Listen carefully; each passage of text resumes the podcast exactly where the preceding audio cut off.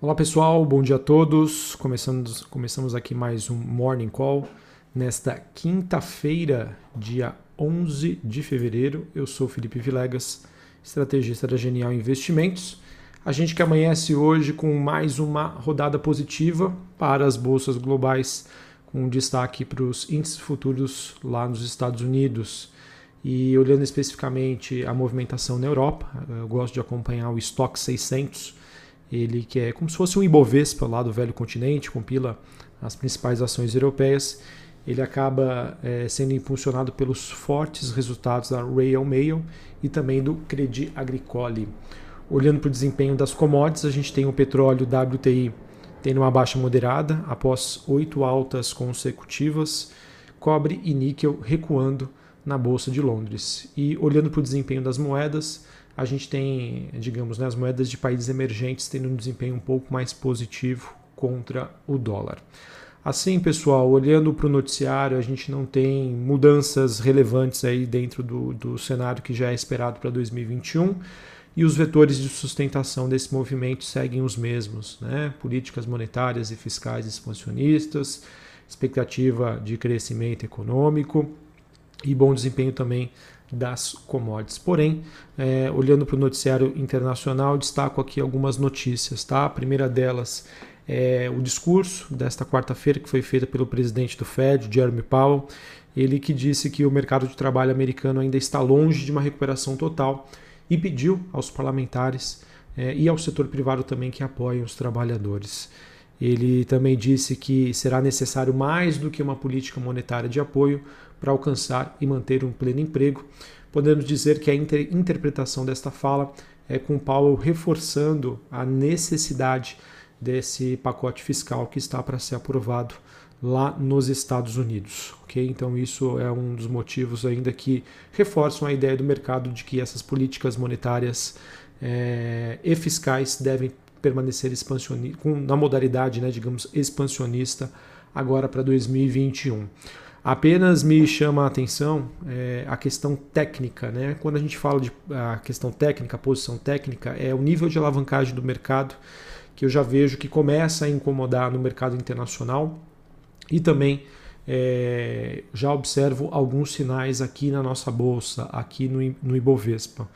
Vale lembrar que essa piora ela não implica necessariamente numa realização de lucros, isso falando a nível global para o mercado, mas é sempre importante a gente monitorar os sinais.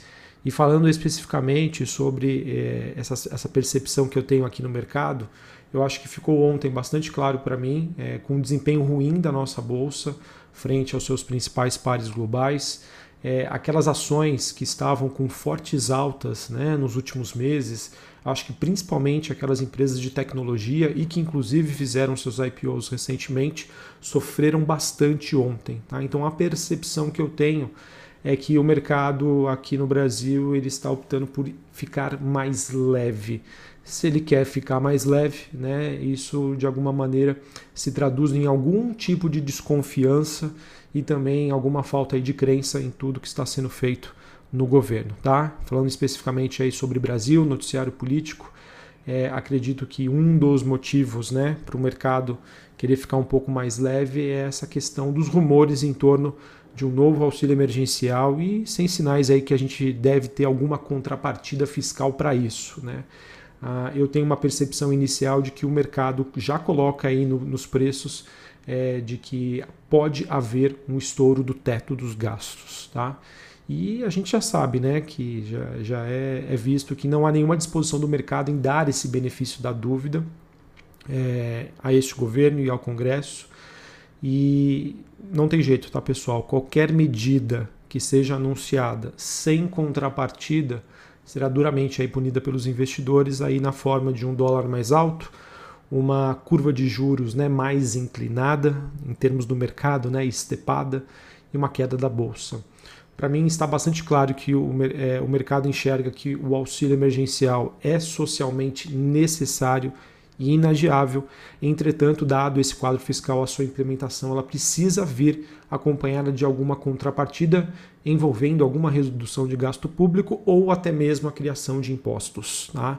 E sobre esse último tema, a, o que a gente encontra ali é que a equipe econômica e o presidente do Senado, Rodrigo Pacheco, eles descartaram essa possibilidade de a criação de um novo imposto para bancar mais uma rodada do auxílio emergencial, tá? A questão do auxílio emergencial que também ganhou um argumento a favor depois dos dados ontem, né, sobre vendas no varejo de, de referentes a dezembro, que apresentaram uma queda uh, mais acentuada aí do que as expectativas que eram para o mês, tá? Não tem jeito, pessoal. Redução do auxílio, é, maiores restrições de mobilidade, né, que foram impostas pelos, pelos governos, enfim. Essa de certa forma era uma queda, né, já esperada é, mas mostra aí uma, uma, uma, certa fragilidade aí da nossa economia. Inclusive, isso já foi precificado no mercado ontem, né, sobre a menor possibilidade de que o início de alta da Selic comece aí para março. Tá? Eu acho que ficou bastante claro depois dos dados de inflação que foram divulgados recentemente aqui no Brasil e também por conta da desses dados sobre vendas no varejo que mostraram aí toda a nossa fragilidade.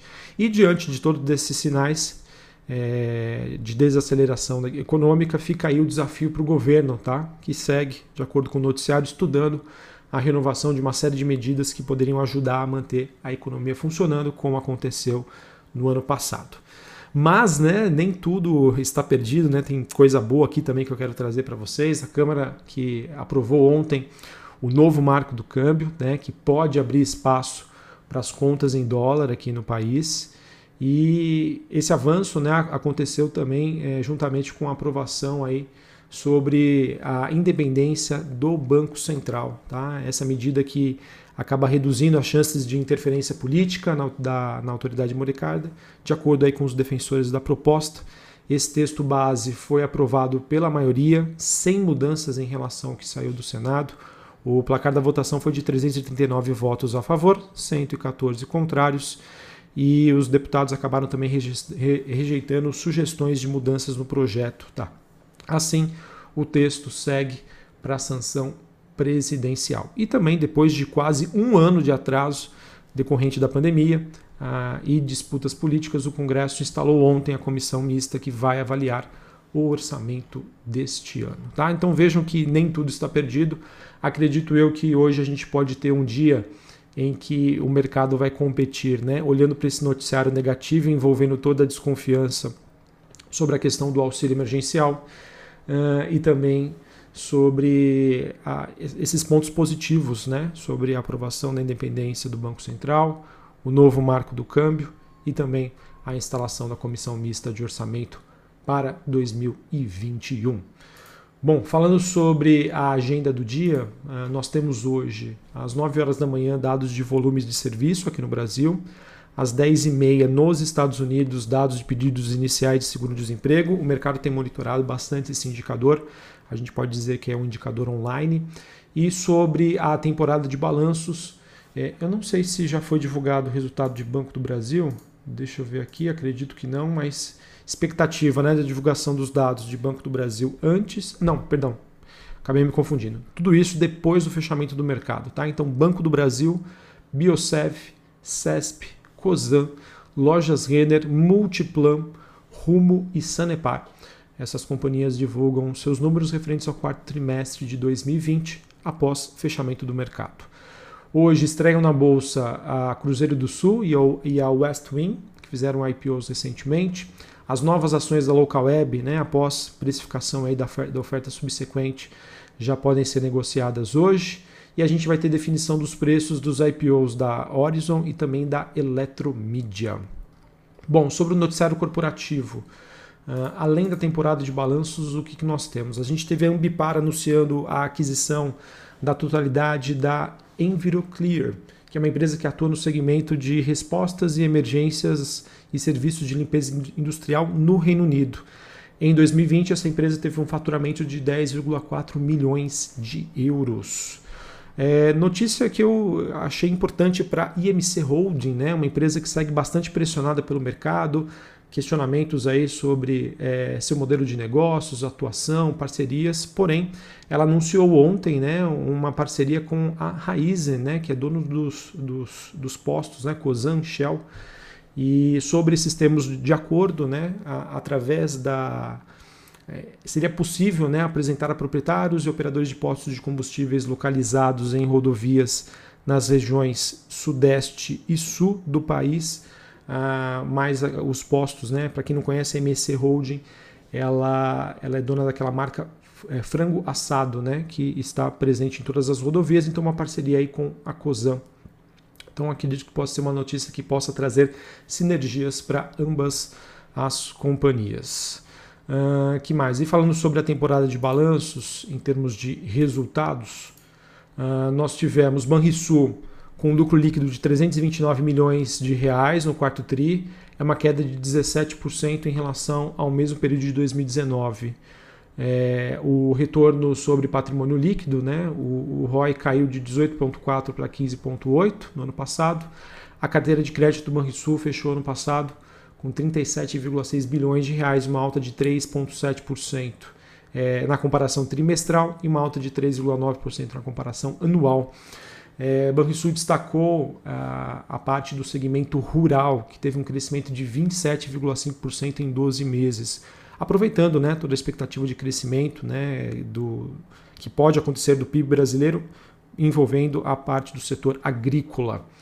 Uh, e os ativos do Banrisul eh, tiveram uma evolução de 12,6%, os ativos administrados aí na, em 2020.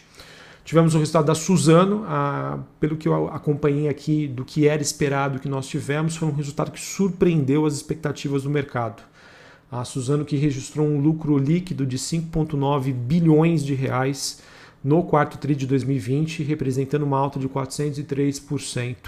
O EBITDA, potencial de geração de caixa ajustado, atingiu a marca de 3,9 bilhões no quarto TRI, o que representa uma alta de 61% em relação com o mesmo período do ano passado. Tá? É, e a receita da Suzano ficou em 14,9, quase 15 bilhões de reais, um aumento de 14% na comparação com o mesmo período de 2019.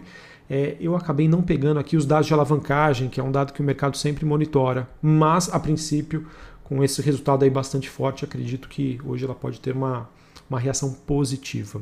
E para a gente terminar aqui o nosso morning call, é, a TOTUS reportou um lucro líquido ajustado de 86,8 milhões no quarto TRI, um crescimento de 21,7% em relação ao quarto TRI de 2019.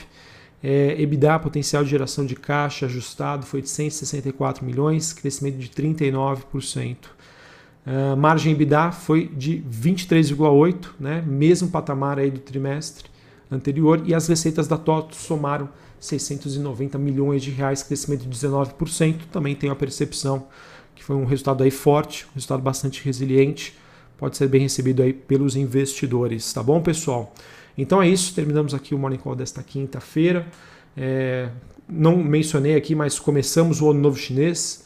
É, semana que vem tem carnaval, bolsa fechada. Então vamos ver como que o mercado vai se comportar hoje. Né? Novamente, estou um pouco desconfiado, um pouco mais receoso em relação às últimas movimentações. É mercado ainda bastante desconfiado sobre essas questões do auxílio emergencial, ao mesmo tempo que a gente tem é, notícias também positivas, né, envolvendo a questão do câmbio, independência do Banco Central e instalação da comissão mista, tá bom? Valeu, pessoal, um abraço a todos, uma ótima quinta-feira e até mais. Valeu!